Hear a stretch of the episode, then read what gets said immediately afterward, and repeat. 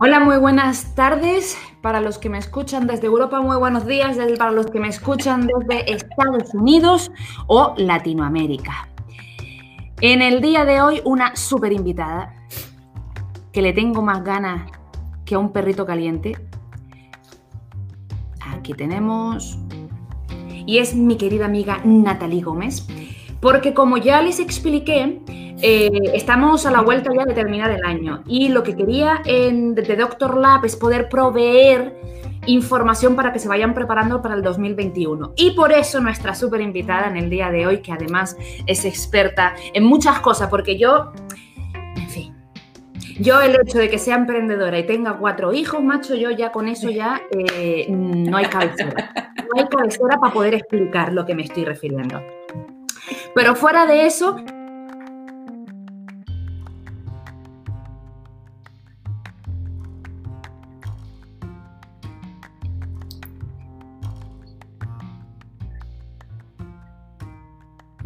Gracias, no, de verdad, gracias a toda la comunidad.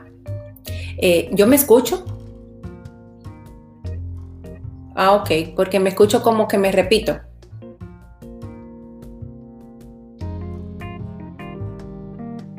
Sí.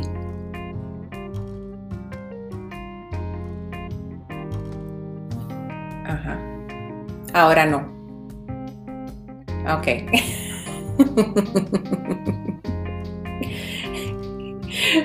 No, pero de verdad muchísimas gracias eh, por, primero, esa tremenda presentación que hiciste. Eh, y, por tenerme aquí. La verdad que para mí es un placer estar aquí. Habíamos planeado no sé cuántas veces este live, pero entre el COVID, el bebé que me nació, todo, eh, pues los, lo fuimos postergando, pero ya estamos aquí. Y sí, yo estoy aquí pues para traer hoy un tema súper interesante a tu comunidad. Y también, eh, bueno, déjame presentarme. Mi nombre es Natalie Muñoz. Yo vivo en los Estados Unidos, en Florida, pero soy originaria de República Dominicana. Soy coach eh, eh, de vida y de alto rendimiento también trabajo con la parte de alto rendimiento en posicionamiento permanente. Dígase que esos high top de personas que se necesitan en la compañía son las personas que yo ayudo a conseguir a través de mi certificación.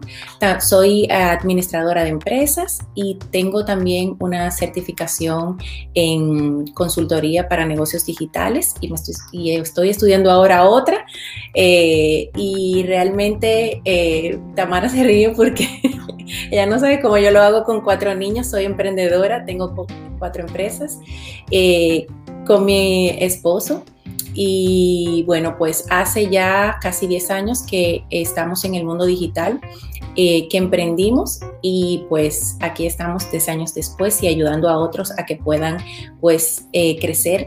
En mi compañía se llama Helio Digital Media porque nosotros ayudamos a las empresas a elevar sus resultados en el mundo digital.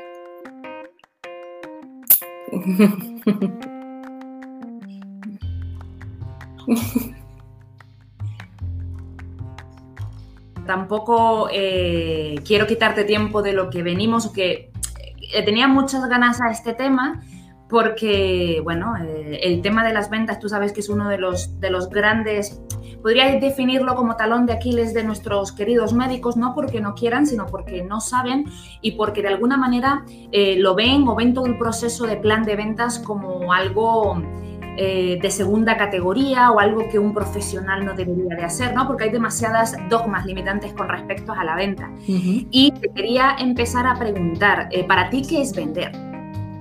Mira, el concepto de vender para muchas personas es muy diferente, porque obvio que a todos nos gusta comprar, pero a nadie nos gusta que nos vendan. Entonces, cuando hablamos ahora del mundo digital en el que estamos, que es ya... Eh, este es, esto es lo que es. La gente que está esperando que todo vuelva a ser como antes, pues se va a quedar ahí, es eh, sembrado como una plantita porque no va a avanzar. Eh, ¿Por qué? Porque realmente ya, realmente el mundo cambió y el concepto de venta ha cambiado. Porque el concepto de venta para mí es literalmente educar a tu cliente con relación a tu producto o servicio para que él pueda tomar la mejor decisión respecto a qué es lo que mejor le conviene a él en el momento. Entonces, cuando tú educas al cliente, y el cliente ya está educado sobre ese producto que tú ofreces, sobre esos beneficios que tú tienes, el precio automáticamente se le desaparece. Yo he pagado por eh, consultorías, yo he pagado por certificaciones que cuando son muy costosas, pero cuando yo veo el valor que tiene, porque me han educado, a mí el, yo busco ese dinero hasta debajo de la tierra. Entonces, lo mismo pasa con cualquier rubro.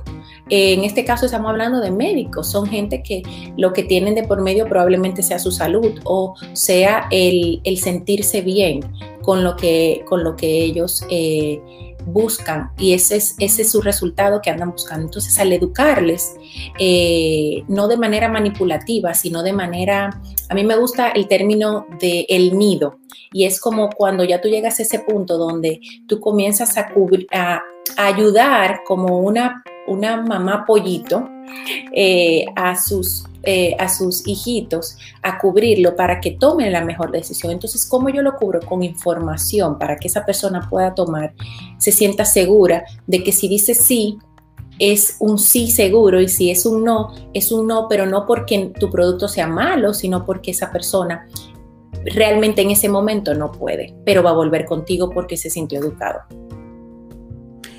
Eh, nosotros, cuando yo, invito a mis, a mis eh, entrevistadores, a mis protagonistas, yo no preparo las reuniones, ¿eh? o sea, propongo un tema y aquí realmente improvisamos. Y me gusta lo que estás escuchando porque en mis seminarios siempre hablo de lo mismo, que en realidad vender es... ¿Así? ¿Ah, Sí. Ah, mira, ¿ves? ¿no? Great minds think alike. mi, querida, mi querida Natalie, y hablando de por dónde empezar con todo esto del plan de ventas, ¿dónde, ¿por dónde arrancaría uno? Bueno, listo, viene un próximo año. ¿Por dónde empiezo? Mira, yo, eh, yo tengo cinco puntos que quiero compartir hoy.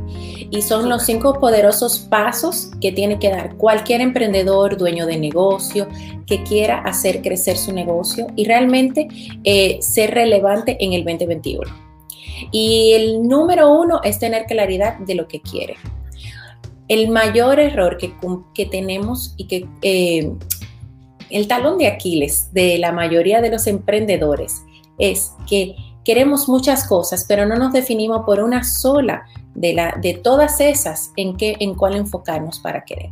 O a veces no tenemos claro qué es lo que queremos, porque el tener muchas cosas y querer muchas cosas aquí, querer muchas cosas allá, no nos hace enfocarnos en algo o establecer estrategias para alcanzar esas cinco cosas, porque no es enfocarte solo en una, es tener claridad de cuáles, son las prioridades aquí y qué es lo que verdaderamente quiere con tu negocio, con tu compañía y sobre todas las cosas con tu vida. Entonces, el punto número uno, yo pienso que para podernos preparar mejor para el año que viene, saber qué tú quieres, no solamente en el área de ventas, sino en el área de finanzas de tu empresa, sino saber en tu vida personal, porque luego nos vemos trabajando, queremos tantas cosas fuera de la puerta de la casa hacia afuera, que no se nos olvida que el conectar con la razón de nuestro emprendimiento, que es el poder tener más libertad, que es el poder nosotros disfrutar más nuestra familia, nuestros hijos, y no tenemos claro en qué cosas debemos de también traer a la mesa y decir, ok, pero yo emprendí para qué?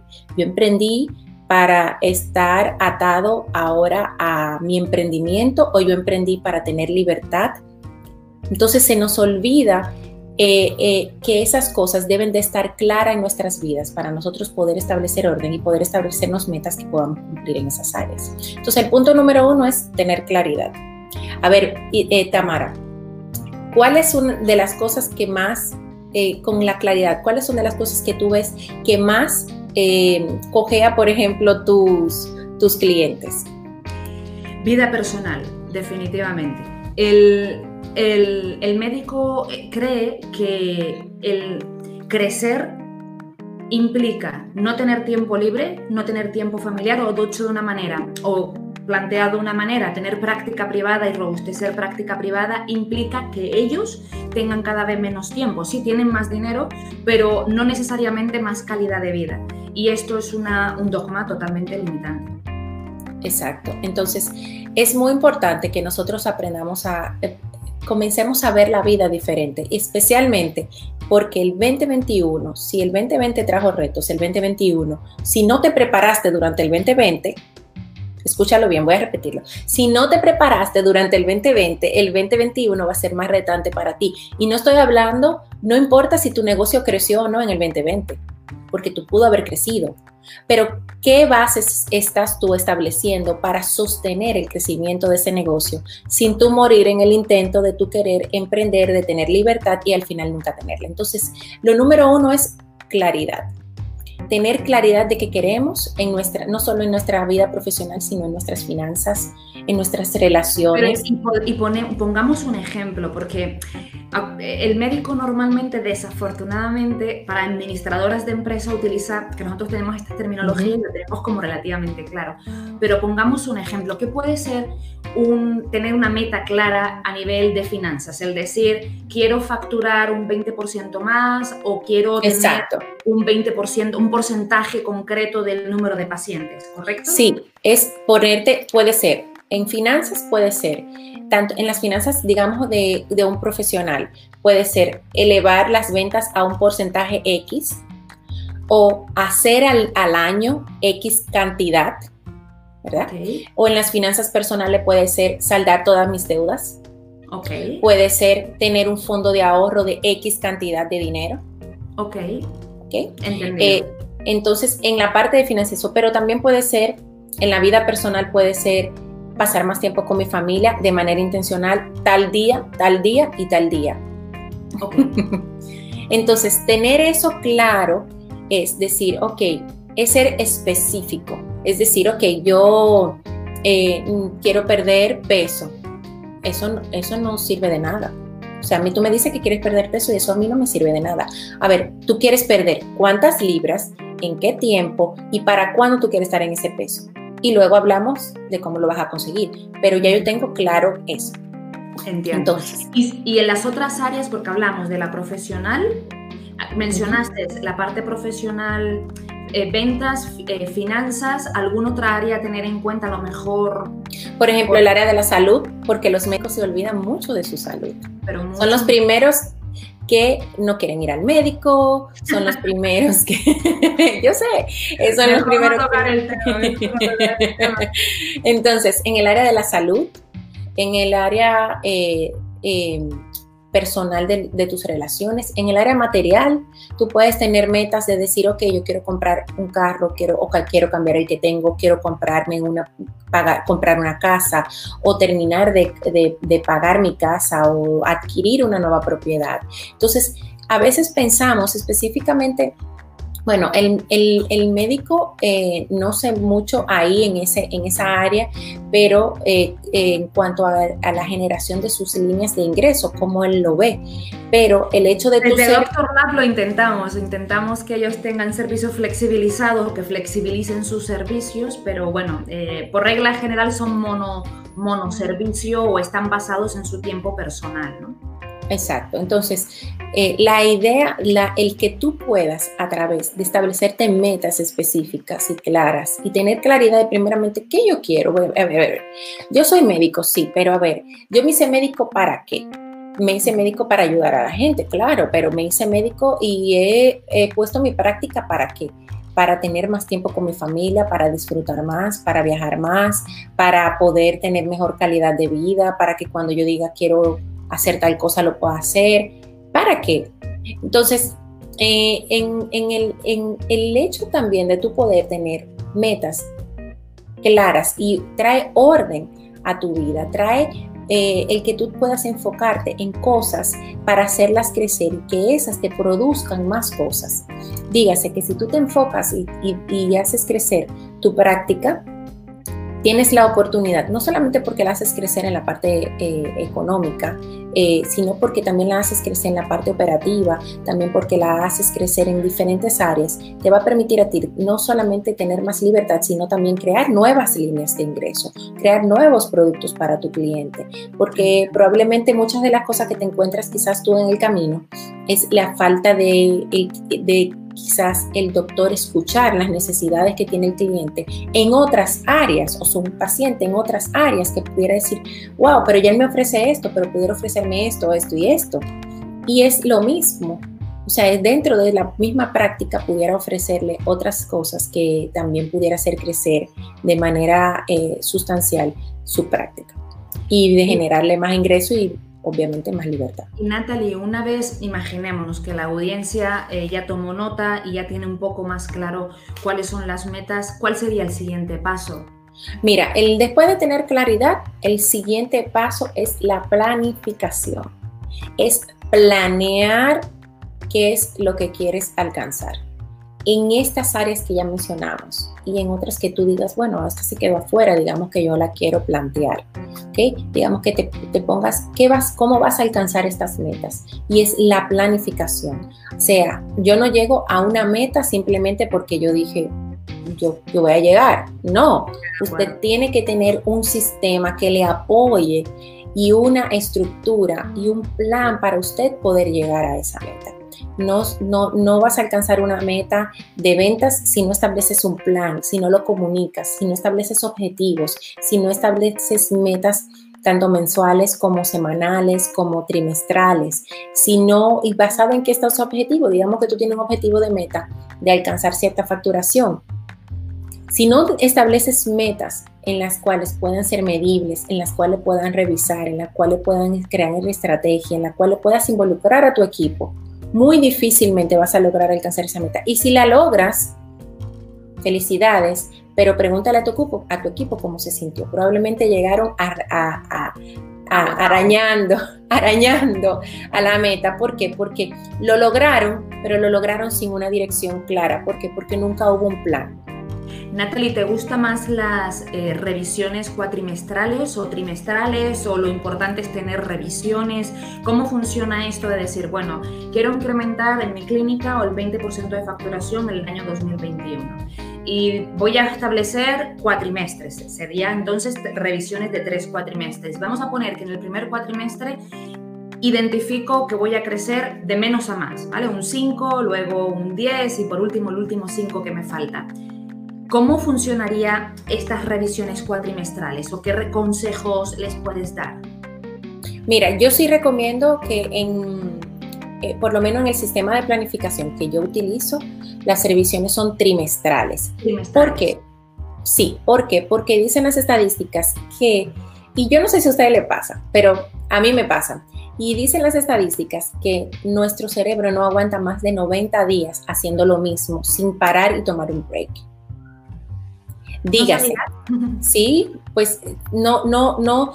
Tú estás, digamos que tú estás muy enfocada en, en, esa meta y estás trabajándole a eso. Llega un momento en el cual tú misma dices, yo necesito ahora como respirar, pero ese respiro es mirar hacia atrás y vamos a revisar para agarrar el impulso para seguir adelante. No es sentarme y decir, oye, me ya estoy cansada, me voy a ir a la playa a tomarme una piña colada. No, no es eso. Eso también, eso lo puedes hacer, pero ah, viendo el trabajo y que hiciste antes para tomar nuevas decisiones para el siguiente trimestre. Entonces, yo recomiendo que sean cada tres meses. Si a alguien le conviene o se siente cómodo o le gusta hacerlo cada cuatro meses porque es lo que más le conviene, no hay ningún problema con que se hagan cada cuatro meses. Pero yo no recomiendo que se pase de ese tiempo, es lo primero. No recomiendo revisiones cada seis meses. Tienen que ser tiene que ser, para que se haga cada seis meses, tiene que haber sido una meta que sea a largo a largo eh, plazo, pero medio, o sea, largo plazo, pero no largo plazo normal, sino medio, medio plazo, para que pueda eh, ser eh, revisada a los seis meses. Por ejemplo, a los seis meses tú puedes ver cómo ha sido tu primer semestre del año, pero ya tú tienes, ya tú vas en tu segunda revisión del año ahí. O sea, porque ya has tenido revisiones cada tres meses. Entonces, yo sí recomiendo que se hagan revisiones cada tres meses eh, y que se tenga un sistema para eso.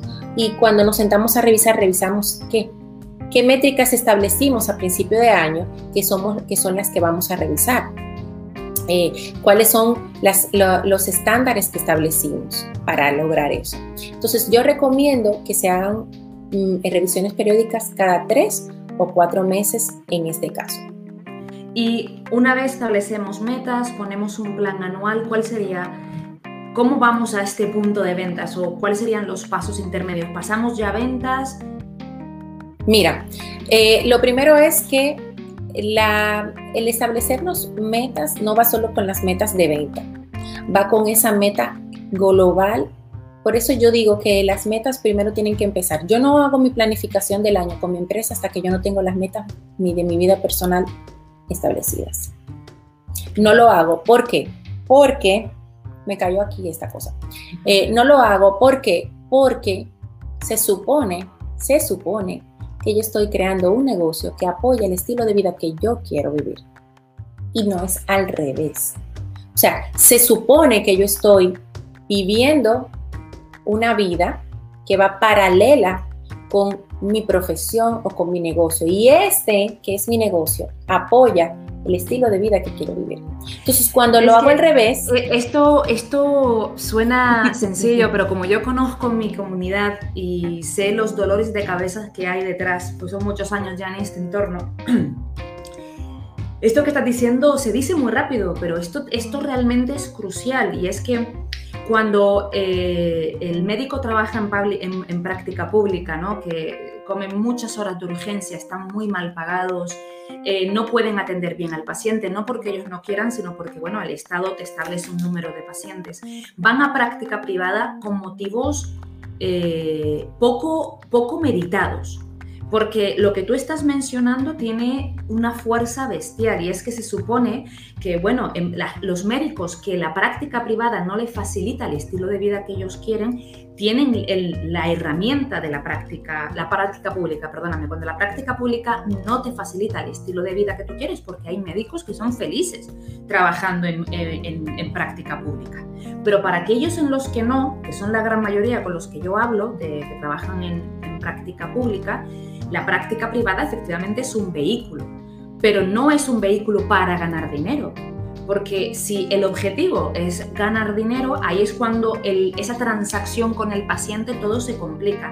Y creo que eso que comentas tú, Natalia, es la clave entender que el emprendimiento es un canal de libertad, que eso para mí es el significado del éxito, pero es un canal de libertad para el estilo de vida que uno quiere vivir, independientemente del nivel de económico o el impacto, porque no, todos los, no todo el mundo quiere el mismo tipo de, de negocio, dícese de estilo de vida. Y sé que lo estamos comentando así muy por encima, pero es que se ahorrarían muchas frustraciones, muchos médicos de decir, es que práctica privada tiene muchas responsabilidades. Bueno, tiene muchas responsabilidades porque no está bien planteada. Claro, claro, claro.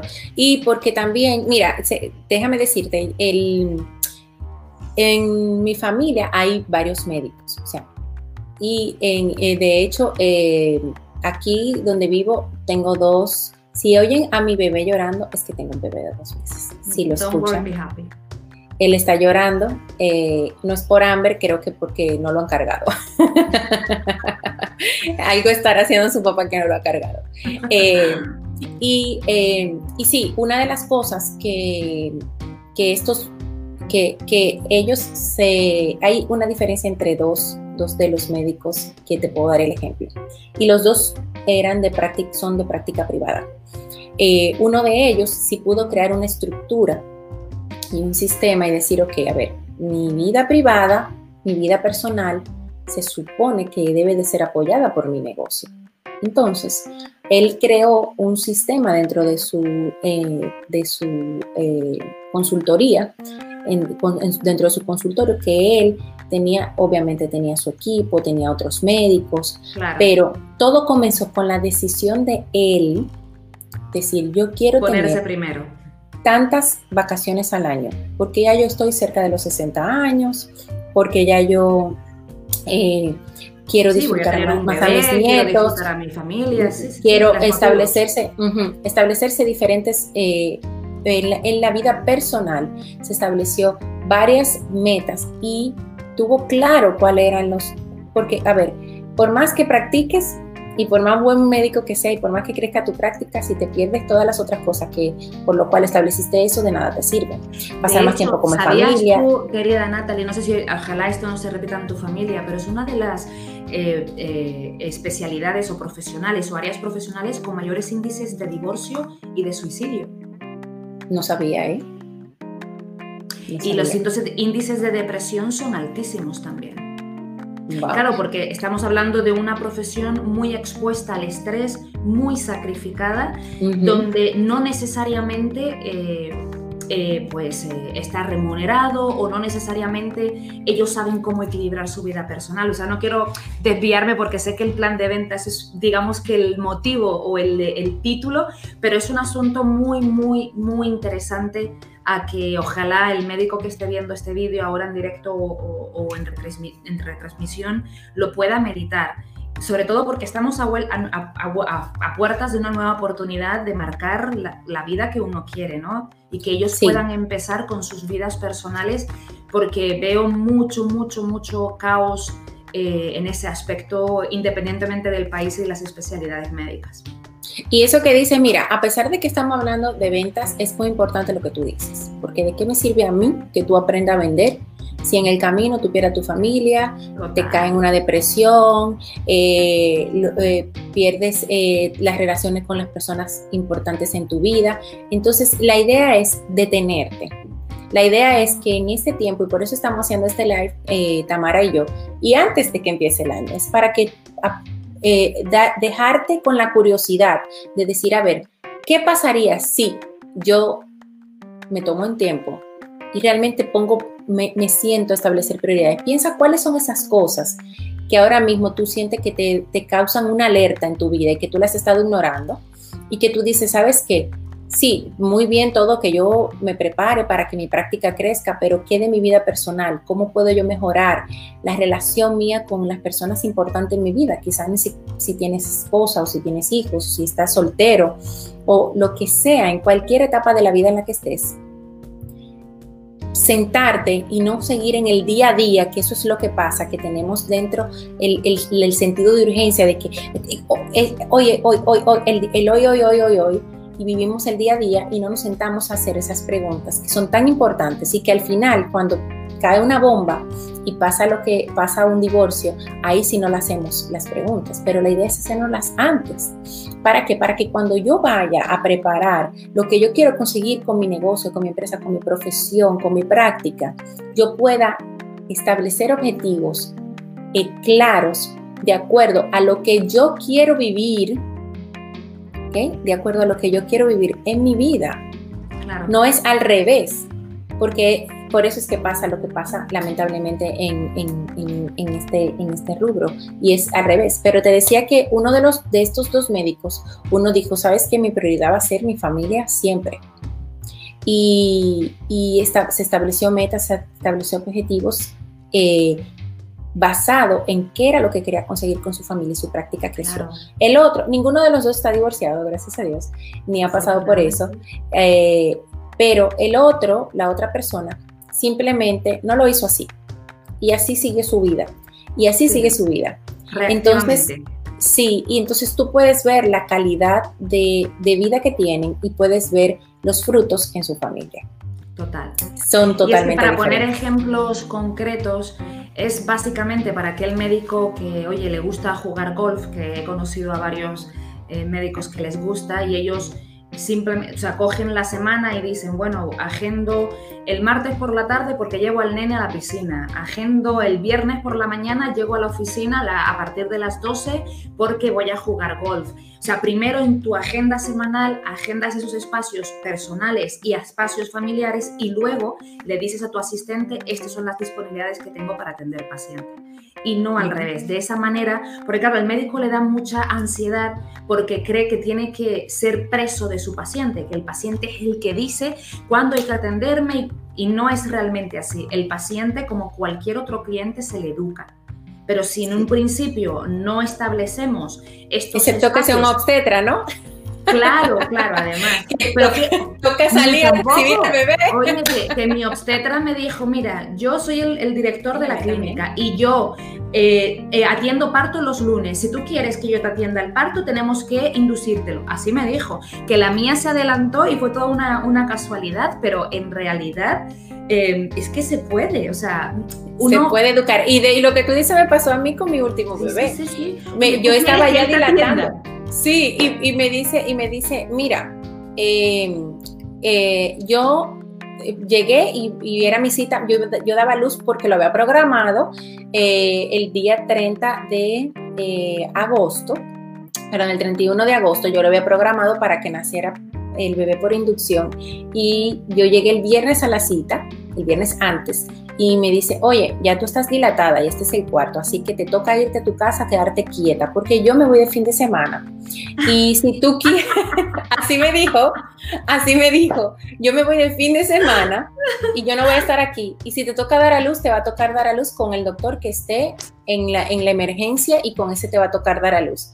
¿Y qué yo hice? Yo vine a mi casa y me acosté todo el fin de semana yo no hice más nada porque yo sabía, yo primero, si ya estoy dilatada y, comienzo a moverme, el bebé va para afuera, ya yo lo sé. Entonces mi doctora, a mí me encantó eso de ella, le dije, te felicito porque hubiera sido otro médico y mi mamá estaba, ¿cómo que se va? ¿Y, por qué ya no se queda? Ajá, tú eres una de los miles de pacientes que ese señor tendrá. No, Entonces, imagínate, se quedan tenía cuatro cuatro dando a luz con ella.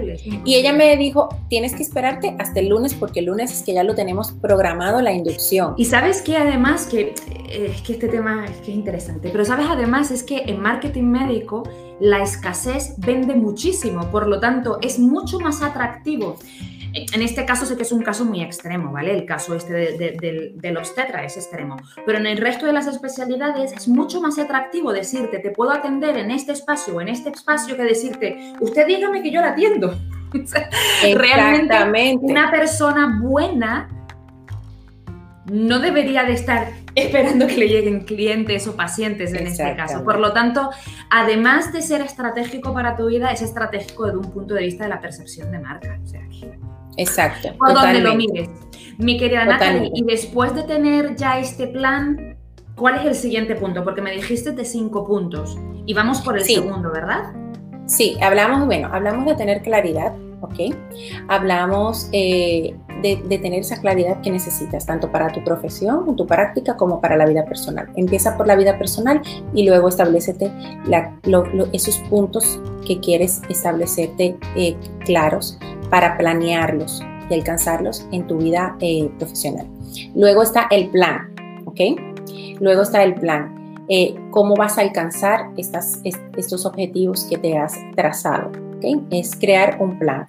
¿Para qué? Para que tú tener una estructura. Yo em, eh, no me voy a cansar de decirlo hasta que todavía el 2021 lo voy a estar diciendo. Mucha gente entró al 2020 sin un plan. Y, mucha, y muchas personas por lo menos de los que yo, algunos de los que yo conozco, o varios, varios de los que yo conozco, entraron como yo con un plan. Y en el camino, el plan se cambió.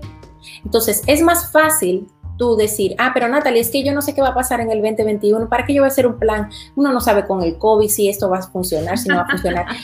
Pero, a ver, no es más fácil entrar con un plan y cambiarlo a entrar sin un plan y luego encontrarte eh, en el medio de la situación y decir, ¿y ahora qué hago? Porque yo no había planeado nada ni siquiera.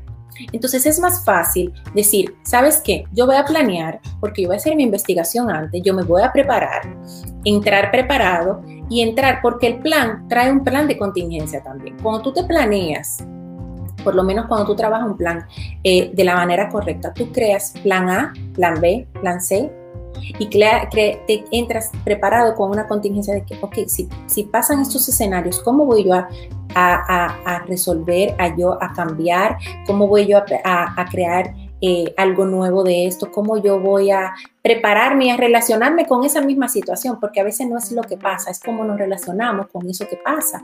Nos trancamos, nos desilusionamos, eh, eh, comenzamos, tenemos malas actitudes. Entonces es también cómo me relaciono con eso, si eso llegara a pasar o llegara a pasar diferente. Entonces el punto número tres... Para poner un ejemplo del punto número tres, que estoy entendiendo que es el plan de contingencia o no?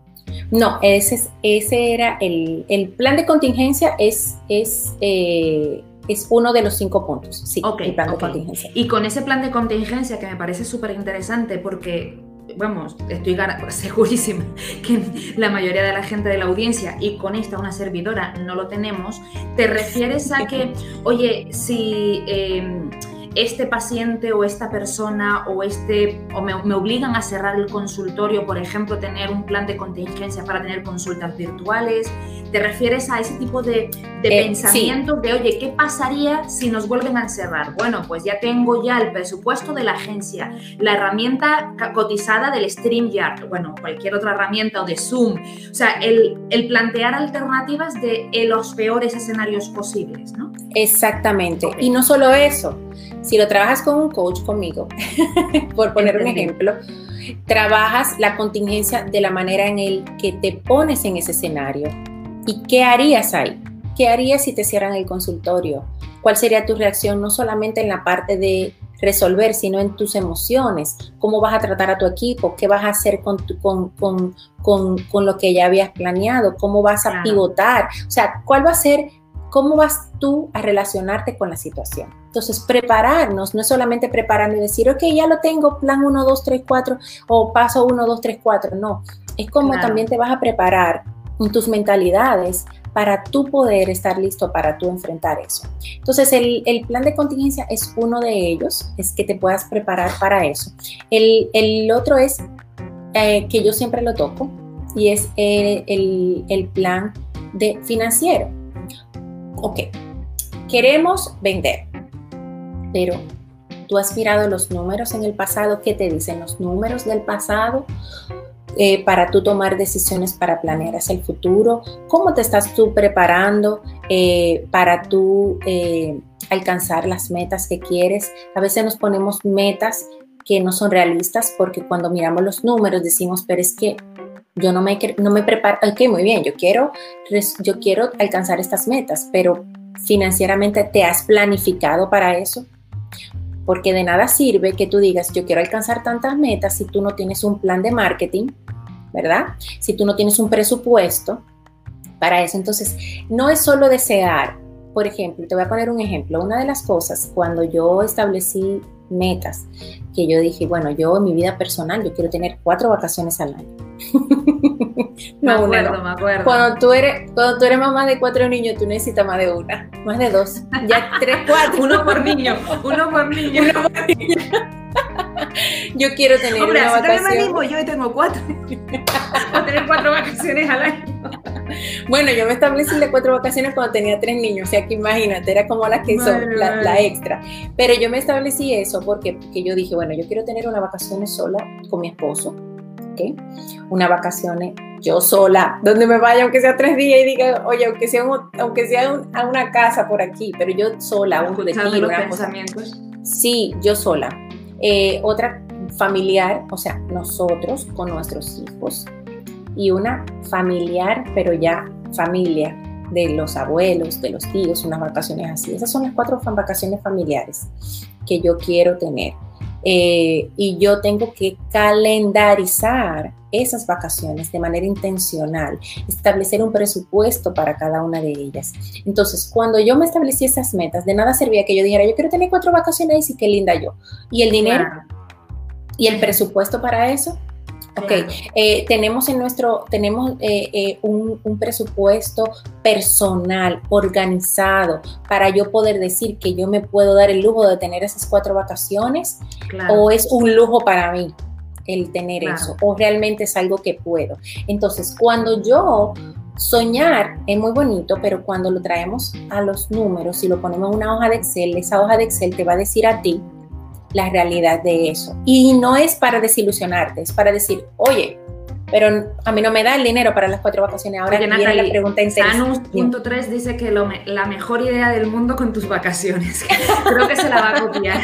ya sabes, Sanus.3 vas a tener que tener cuatro hijos para poder tener vacaciones. Sí, no importa.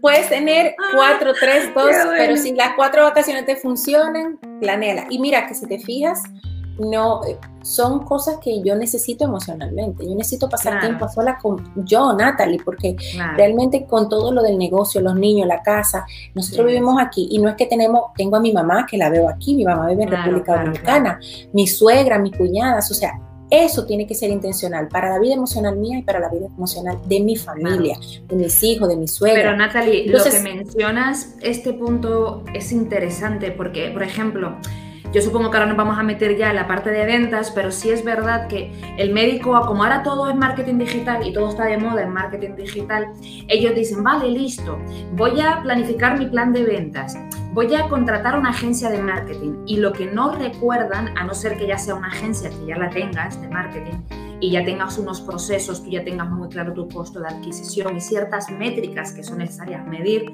no tienen en cuenta que hace falta un presupuesto porque las agencias no son mágicas.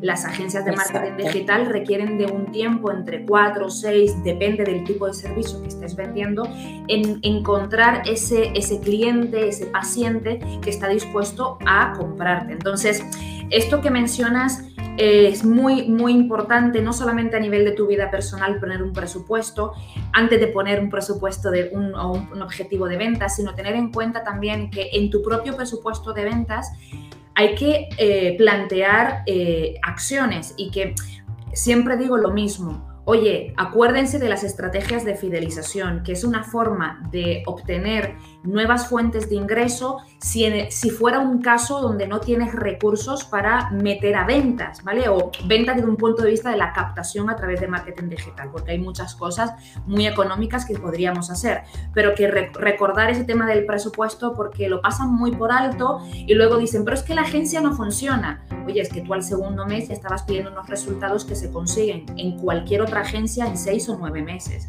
Y hay que tener ese plan de contingencias o hay que tener esa ese conocimiento para tener unas expectativas lo más real posible. ¿no?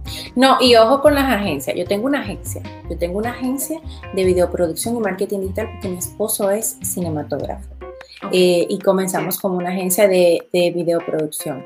Eh, y luego nos movimos a la parte del marketing digital eh, porque los clientes nos lo estaban pidiendo. Claro, Pero ¿por qué tú no me haces esto ya?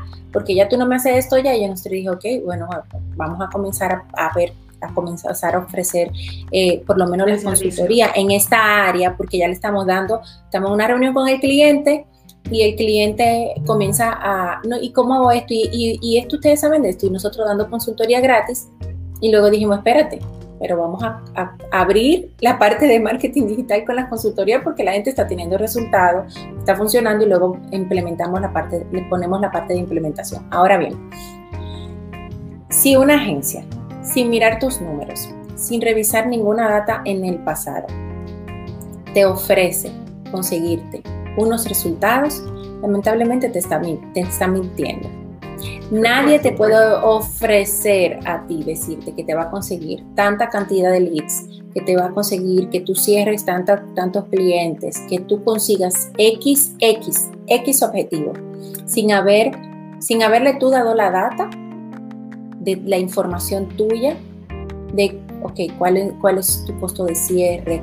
¿Cuál, cuál es la cantidad de leads que el te llegan? El tipo de servicio que vendes, porque te El tipo de servicio. No es lo mismo conseguir un paciente para hacerse una limpieza facial, un tratamiento de ácido hialurónico en la cara, que para cámara hiperbárica. Y por casos reales se los digo, no es tan fácil encontrar gente que esté dispuesta porque le suena como a cosas extravagantes. En conclusión, el servicio o cada tipo de servicio eh, eh, cuesta de forma diferente, hay que hacer procesos distintos para no utilizar términos de marketing, pero en conclusión es, es cierto.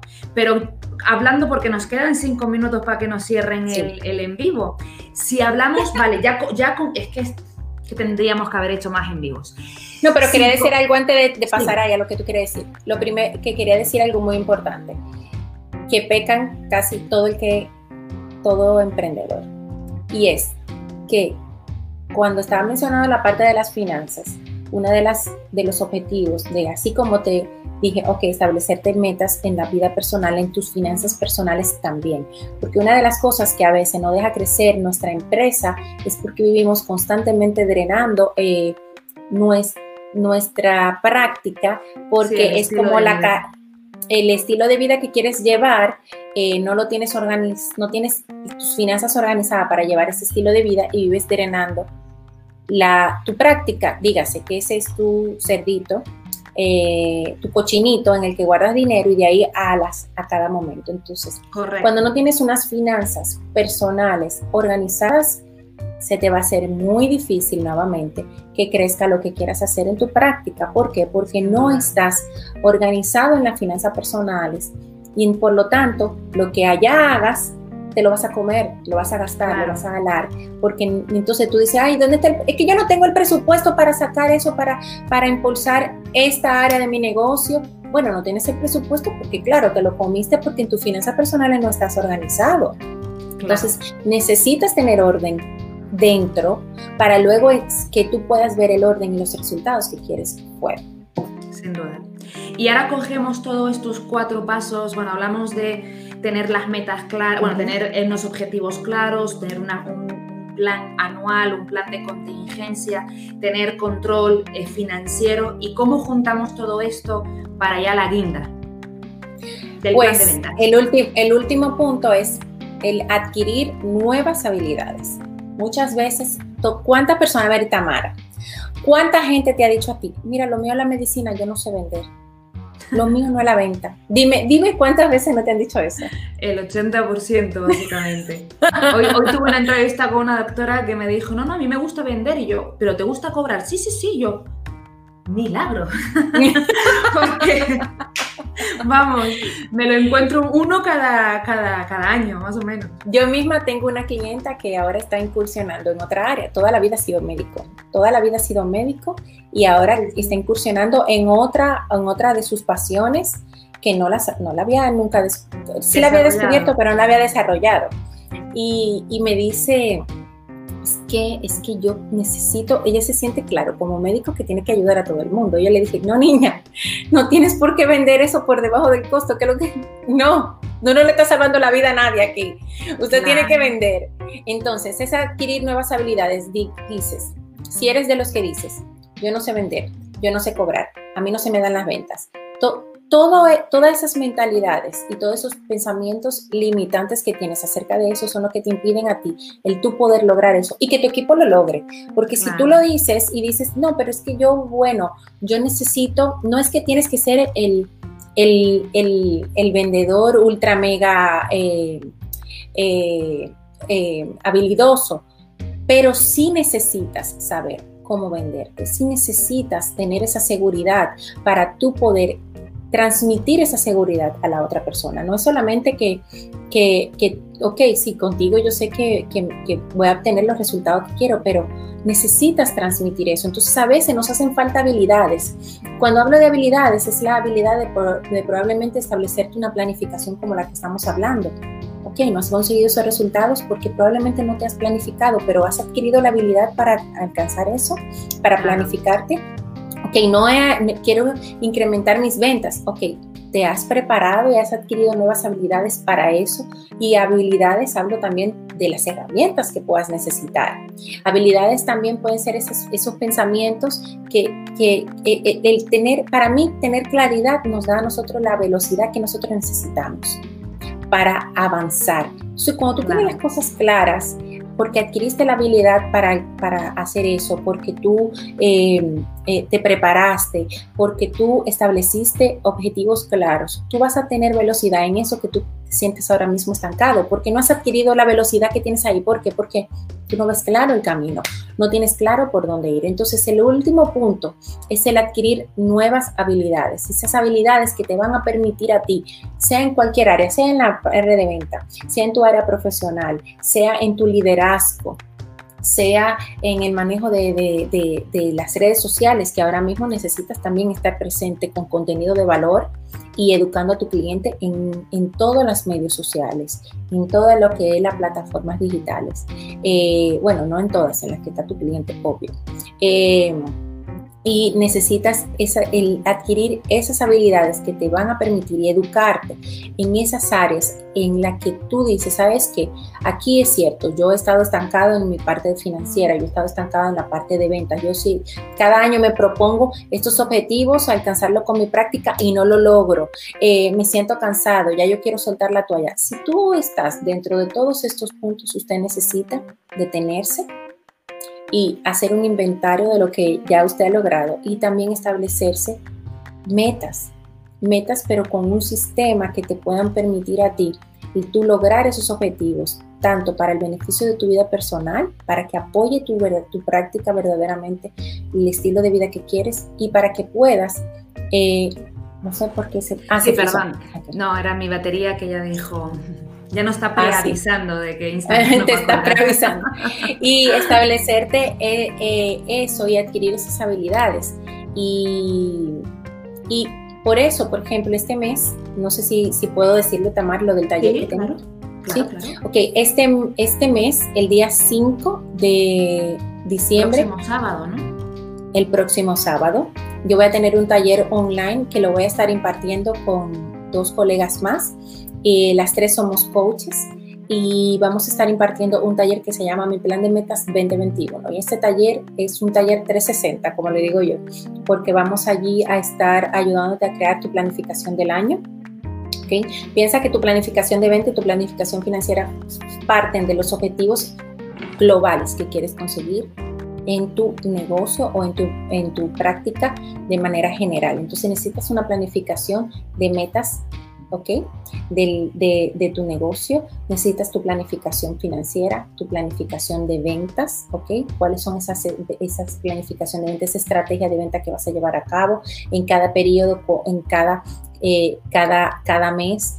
cuánto quieres lograr, eh, ok, que digamos que viene el Día de las Madres, ok, cuáles son, qué te vas a, plantear para el Día de las Madres, qué vas a ofrecerle, cuáles son los objetivos que quieres alcanzar de ventas en ese, en ese, en ese, en ese día. Vamos a, estar hablando sobre cómo hacer crecer tu negocio en las redes sociales. Nata, ¿y dónde pueden encontrar información? ¿Tienes alguna página, alguna? Sí, Pueden mirar la información. lo, puedes escribir, lo puedes escribir, porfa, en el chat para que, la, que quede ya fijado en el vídeo. Sí, C es W, espera, porque tengo una base. Bueno, mira, ahí se conectó Evelyn, que es una de las que va a estar con nosotros en. Ella va a estar hablando la parte de ventas. de metas, mi plan de metas.com ahí, en mi plan de metas.com, pueden encontrar toda la información y la idea es que de la mano de nosotras podamos ayudarles a crear su plan financiero, su plan de metas y su plan de ventas del año completo eh, para que entres listo al 2021. Super. Mi querida Nata, Vamos, espero que los médicos puedan, o en la comunidad pueda guardar este contenido porque eso tiene tela, ¿eh? que hemos ido un poquito rápido porque hay mucho por hablar, pero creo que este contenido son de esos contenidos que uno guarda o que yo guardaría para uno echarle un par de vistazos y, que visiten el perfil o, la, o el proyecto de Natalie Muñoz, que estoy segura que va a ser de mucho, de mucho beneficio para todos ustedes. Nata, que no sea el último, muchísimas gracias tu tiempo. Y, no, gracias a ti por la invitación. No, muchísimas gracias. Teníamos ya, te digo, menos mal que, que tu bebé te dejó porque ya llevaba ya un tiempo. ¿Cuándo vienes? ¿Cuándo vienes? Y llegó el momento. Mil gracias por tu conocimiento, por tu tiempo y a toda la comunidad. Esperamos que este contenido haya sido de valor y nos vemos el próximo martes con más contenidos para tener médicos más satisfechos. Un abrazo a todos. Hasta luego, Minata. Muchas gracias. Bye. Feliz resto.